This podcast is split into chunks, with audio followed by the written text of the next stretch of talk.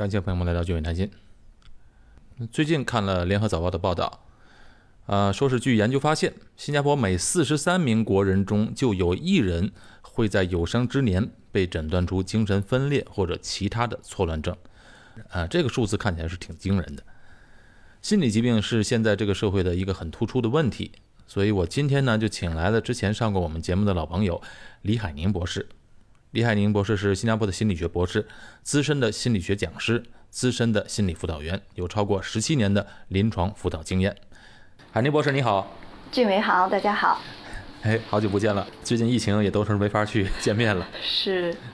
嗯，本来啊，我是打算这期节目到您办公室，我们一起做一个视频节目。结果现在你看，第二阶段又不可以了，嗯，不可以见面，所以呢，以后再有机会吧。呃，这期节目我们就还是继续录一批音频啊。嗯。因为为什么要找到您呢？因为最近看了联合早报的一篇报道，呃，说是据研究发现，新加坡每四十三名国人就有一人会在有生之年被诊断出精神分裂或者其他的错乱症。我这个数字我看着 挺吓人的，没错。照这样说呢，我在想，我我住在我同一座楼里的是不是？已经超过有一百多人吧，就得有俩，是不是这么严重呢？您可以给我们解读一下吗？嗯，是，啊，其实呀，精神分裂症是一种慢性而且比较严重的精神疾患。那它其实，在全世界呢，就据世界卫生组织的统计呢，啊，已经有影响超过两千万人。而且在这当中呢，其实没有接受治疗的精神分裂症患者当中，可能有百分之九十都生活在一些比较低收入和中等收入的一些国。国家，那最关键是比较缺乏这种精神卫生服务的一些渠道啊，就是没有这样的一些资源和管道吧。所以其实相比较而言，啊，精神分裂症患者这个寻求或者说他们自己来寻求帮助，比如说相比较于忧郁症而言，他们自己主动去寻求帮助的可能性也会比较低一些。这和这个病症的这个发展是有一些关联的。所以当然我们也可以了解，就是真的看到这个数字就觉得。哇，呃，平均每四十三个国人当中，哈，就一个精神分裂症或者是错乱症患者，是看起来是数据数字是比较高的。但是其实我们说，嗯，刚才我们提到，因为精神分裂症就是一个相对来说比较严重的精神疾患。那比如说，我们其实这个统计呢，是在二零一六到一八年期间，就是呃新加坡心理卫生学院做的这个新加坡精神健康调查基础上展开的一个研究。当然，其实呢，在新加坡这个精神健康调查当中，也曾经做过新加坡的这个忧郁症患病状况的一些 research。那那个调调查结果就显示呢，其实平均每十到十五个人当中就有这个一个经忧郁症患者，所以实际上我想这样一些数据都是在帮助我们更好的来警醒和了解，嗯，或者说更好的提升国人对心理健康的一种保健意识。嗯，李博士，也就是说，其实这个数字呢听起来很吓人，但是呢，其实它是一个呃世界上的平均水平。嗯，是，当然，呃，我我相信就是不同的国家，他们的一些就是不同的体制吧，可能他们一些不同的一些 research，呃，当然，我个人倒觉得也不敢完全说是每个国家的平均水平，但是我们看到世界卫生统呃卫生组织统计的那个数据，其实还是很有，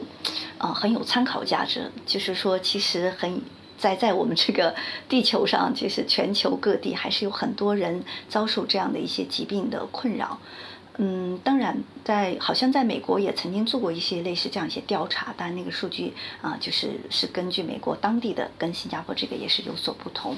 啊，但我个人本身倒觉得，啊，这样的一些调查数据，它真的更多的给我们可能是一些启发性。当然，我觉得这个状况不容忽视，我们不能说觉得真的就没有这样的事情。但是我们做调查做 research，就像极了我们去啊做身体检查，借着身体的体检，我们就能更好的知道。在哪些地方需要被提升，以至于能更好的来维护我们的健康？嗯，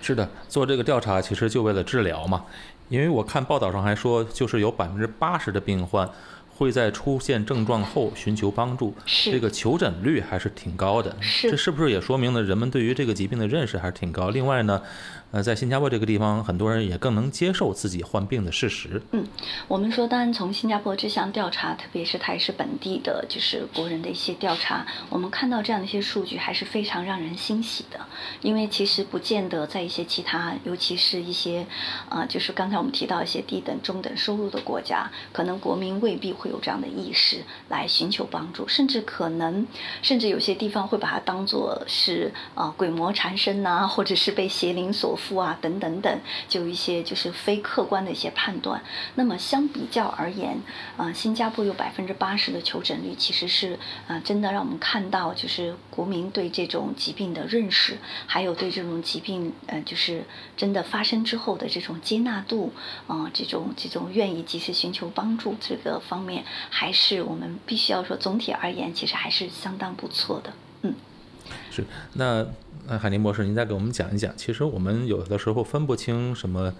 精神病啊，或者是呃分裂症啊，甚至忧郁症，有的人还是会把它跟严重的忧郁症，人家还会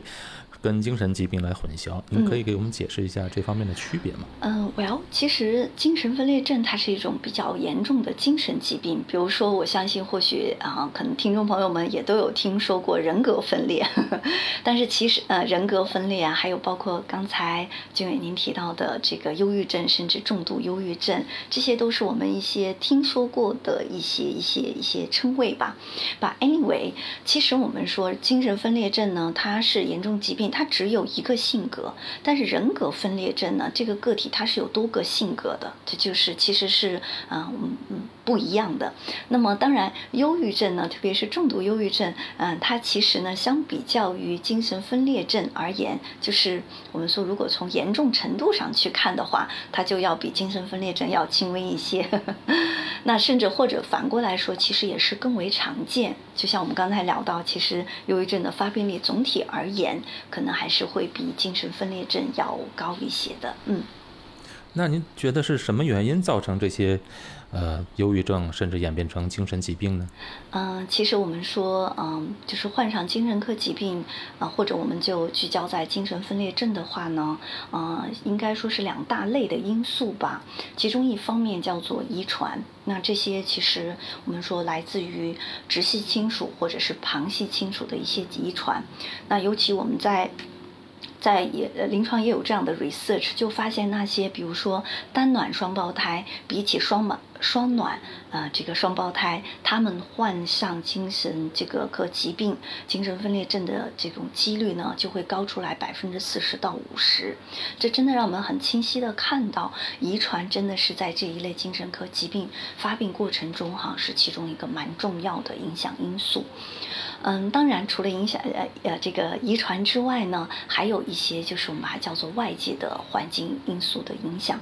当然，在这些嗯外界影响当中，我我我我个人觉得，其实它也是给我们带来一个盼望，因为我们都知道遗传是您跟我谁都不能够选择，对吗？我们有什么样的遗传基因在什么样的家族等等等。但是好消息是，这样的一些疾病的发生，它不是说 hundred percent 因为遗传，我们真的也看到，当一些个体虽然携带这样的遗传基因，但是如果它的外围环境足够良好的话，它也可以让这个基因。就是成为一个隐性，不至于发病的。所以当然导致这种疾病，我们说，呃，除了遗传之外，就是刚才我们聊到的一些外界的环境。那这些外界环境当中，其实有几种方面，比如说这人的性格呀，他本来就比较内向，就比较敏感。另外，他可能自己在遇到压力的时候，就是处理压力的方式，挨则没有，或者是不足不够健康。嗯、所谓不够健康，比如说有些个体就是吃会吃很多，就主食之后还吃很多的零食，或者就是一直觉得有这种饥饿感，就是用暴饮暴食的方式来处理他自己所面临到的压力。那再或者就是。这个本身可能我们平时的情绪管理就有些情绪障碍，比较倾向于忧郁啊，这个就是当然也跟性格会有些关系。就这样一些外界环境、外界的影响因素，当然若是再加上一些重大的生活事件，比如说学业的失败。或者是啊感情的破裂，或者是严重的家庭暴力啊，或者是一些孩子们在学校里面的一些被霸凌的状况等等，那这样一些外围的因素，就是又会促使或者诱发这样的一些疾病。当然，在这些个体通常是在被临床诊断的个体当中，我们都看到他们其实，呃，应该说他们的内在荷尔蒙也会有很多的变化，特别是像多巴胺呐、血清素啊，它的平衡就被打破，所以会出现很多，特别是比如说，我们说在呃精神分裂症的这种表现上面，有些我们说是这个积极组、消极组和认知组这三大类的表现，其中在这个消极组的表现里面，比较典型的。就是这样，啊，没有兴趣做什么事情，比较退缩，就是不想跟人群在一起。别人看他的行为好像有些古怪，不合群。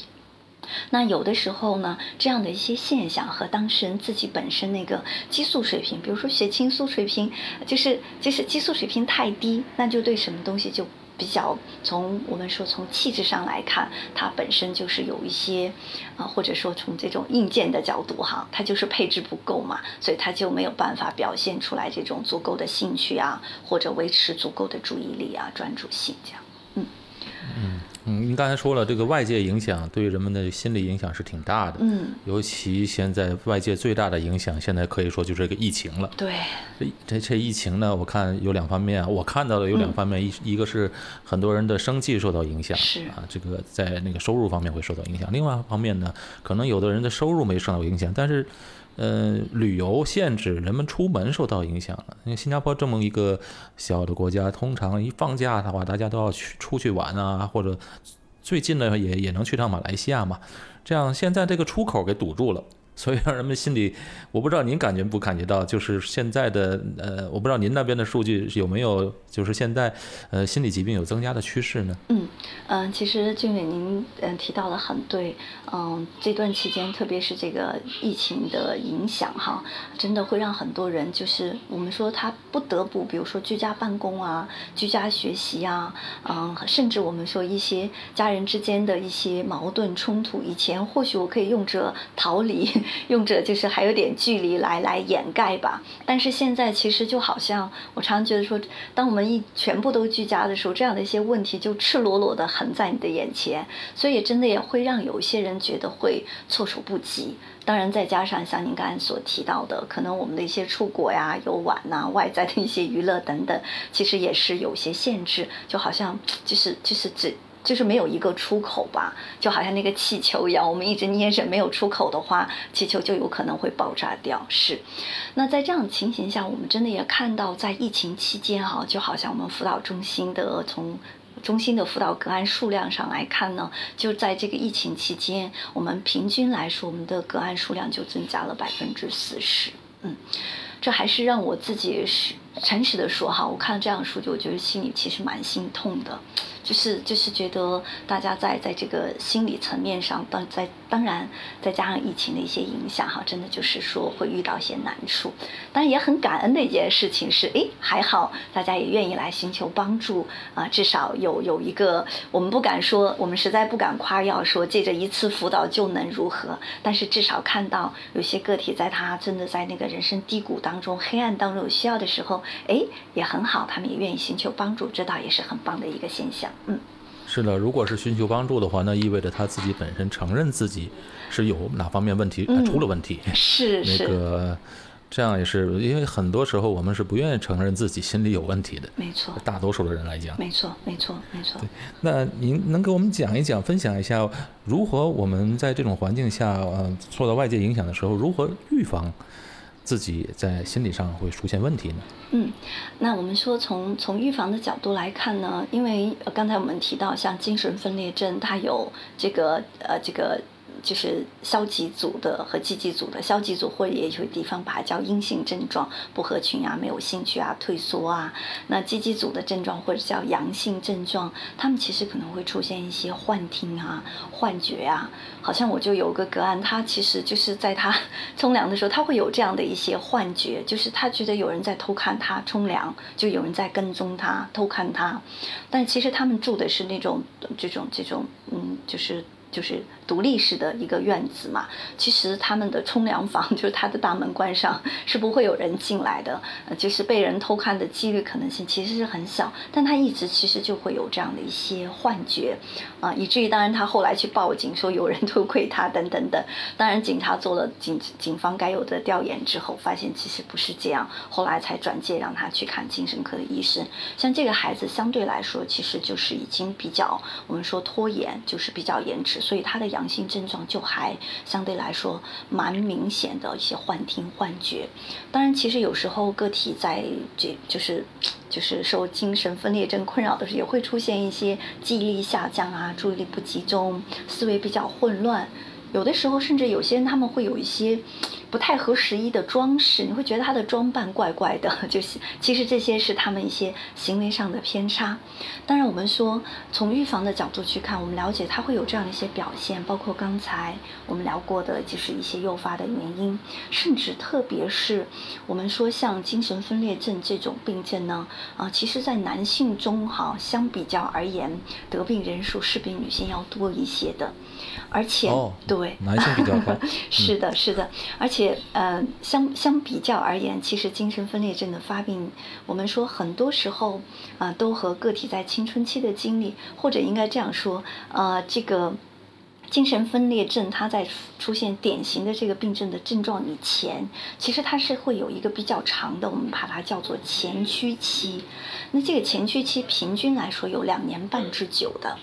那其实也就是说，如果我们能够了解的话，能够及早干预的话，其实我们是完全有这样的一些啊可能性，把这个所谓的精神分裂症扼杀在摇篮当中。嗯，所以其实如果我们也知道，他本身在临床上这样一些高发的年龄，就是在。其实青春期的一些个体啊，或者是其实就是一些中青年人，相对比较更多一些。那甚至有些国家就是有一些他们的 research 发现说，大概都在十八岁左右，就是一个更更小的年龄段会发病。所以我们觉得从这个角度来看的话呢，呃，就是我们对精神分裂症的了解，呃，也就是说作为家属、作为朋友，平时能够比较细心，能够发觉到他在精神方面一些轻微的。异常变化，那至少其实这些变化通常都是一些潜在精神科疾病的警号。我们说，其实蛮多的精神科疾病，它的潜伏期都是在青春期。那大致青春期没有得到更好的支持干预的话，大概可能到，特别是入到职场，新入职场又面临一些职场的压力，或者是恋爱等等的压力的时候，大概在二三十岁左右的时候就会爆发出来。当然，有些个体可能在四十出左右。所以我们就特别觉得，从从预防的角度来看，如果啊周围的亲属能够，首先我觉得。是提升我们这种心理保健意识，有这种意识能够觉察得到的话，我们至少在那个前驱期还是可以做一些啊切断的这样的一些动作。嗯，因为我们在临床辅导过程中，真的也普遍的发觉，真的有的时候是大家的这种心理健康意识不强，或者说大家对啊这个疾病的认识不足够。啊，好像近几年，比如说忧郁症，其实好了一些，社会大众对它的接纳程度也会就是不错。当然，相比较于忧郁症而言，精神分裂症的接纳度，或者精神分裂症患者他们回归社会之后的这种容忍接纳程度，可能还是也有一些提升的空间。所以，我想就是提升这种心理保健意识，就有机会让这个当事人自己或者是他的家属朋友及早的发现，能够及早的。在前驱期呢，就做一些干预，不至于出现一些好像我们在临床上真的就会见到类似我刚才说的这个总是有有幻听的这位女孩之外，我们其实还接触到一些留学生，当他们其实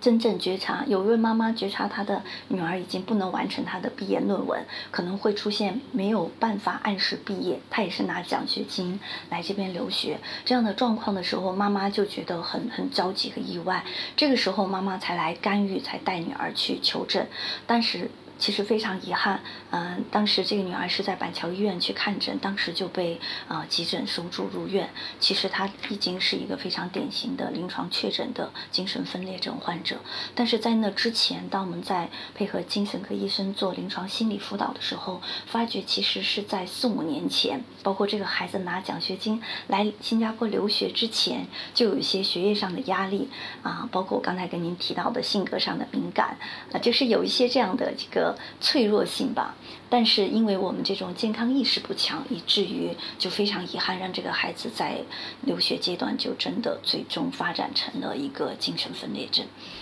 哎，这个就像您刚才说那个气球的那个比喻，就是到最后膨胀的太没有出口了，最后就爆了。没错，没错。他就这这种就典型的一个干预了，干预的有点晚了。是。海宁博士，您刚才提到的这个青少年阶段是精神科疾病的一个潜伏期。这段时间其实是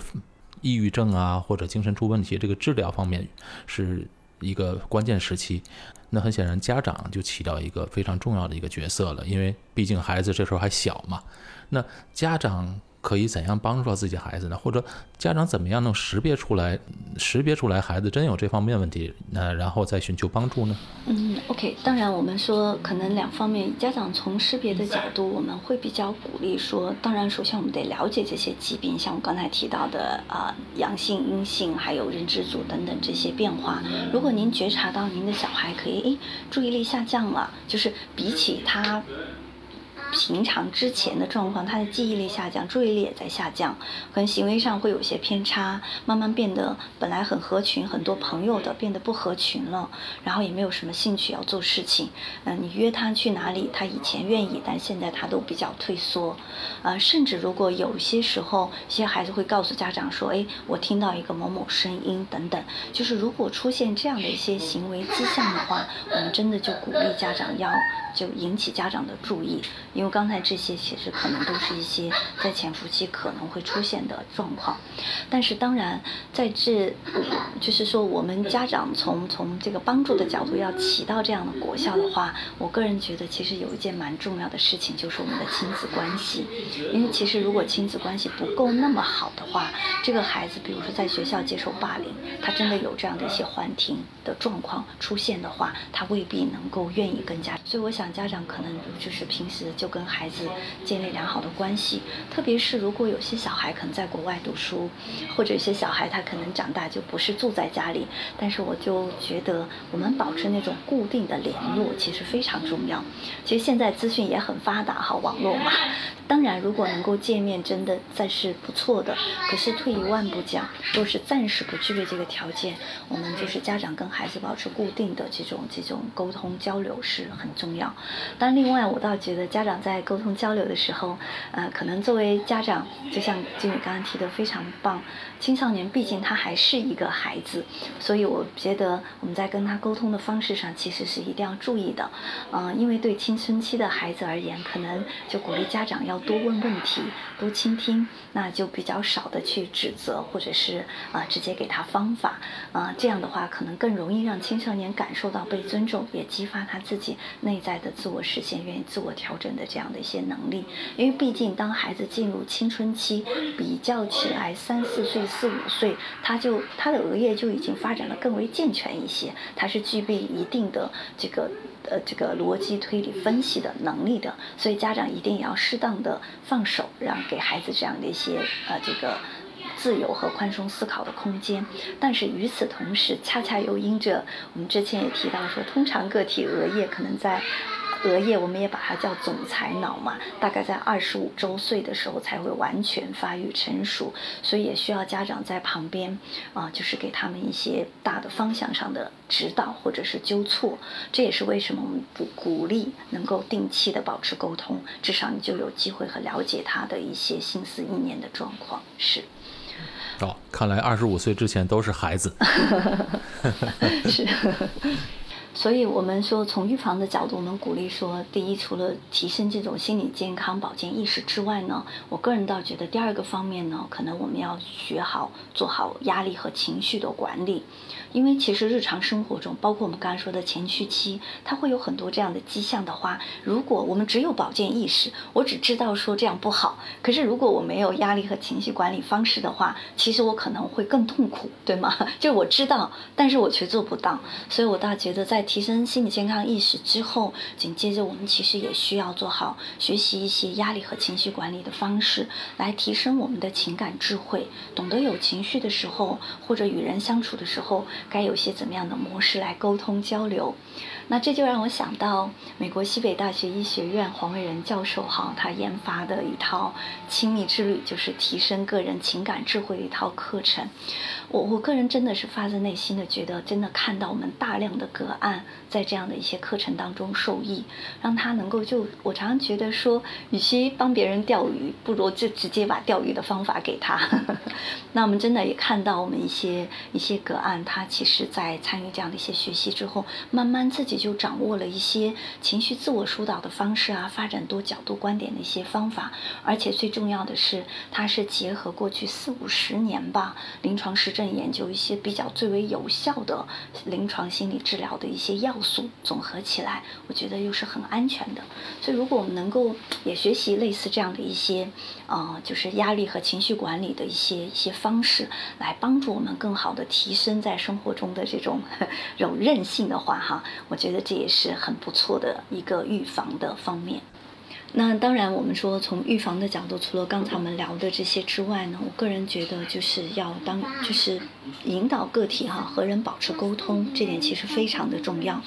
当我我们说我们人是群居的嘛，我们不能单独的一个人独处，而且在心理学也有这样的 research，当我们与人保持沟通的时候，我们体内有一个叫催产素的激素，它会分泌增加，它会增加我们的社会功能。就好像有的时候，哎，我们觉得呃情绪不是很好，特别是女性比较尤为突出，我们就很想跟人讲讲话、聊聊天儿。我们讲完之后就会哎觉得舒服一些。其实这就是完成了一个与人沟通、保持联络。在这个过程中，我们体内的荷尔蒙催产素啊，它也叫拥抱激素，其实它的分泌是增加，对我们保持身心健康是很很有帮助的。当然，除了这些之外呢，啊，我常常其实在强调说，维护我们心理健康有三个最基本的，就是若是这个个体能够保持运动，特别是有氧运动哈。另外呢，能够保持我们健康规律的饮食，还有足就是健康的睡眠。因为通常其实精神科疾病的个体都会受到这个睡眠方面的干扰，而反之，在我们睡眠一出现一些状况的时候，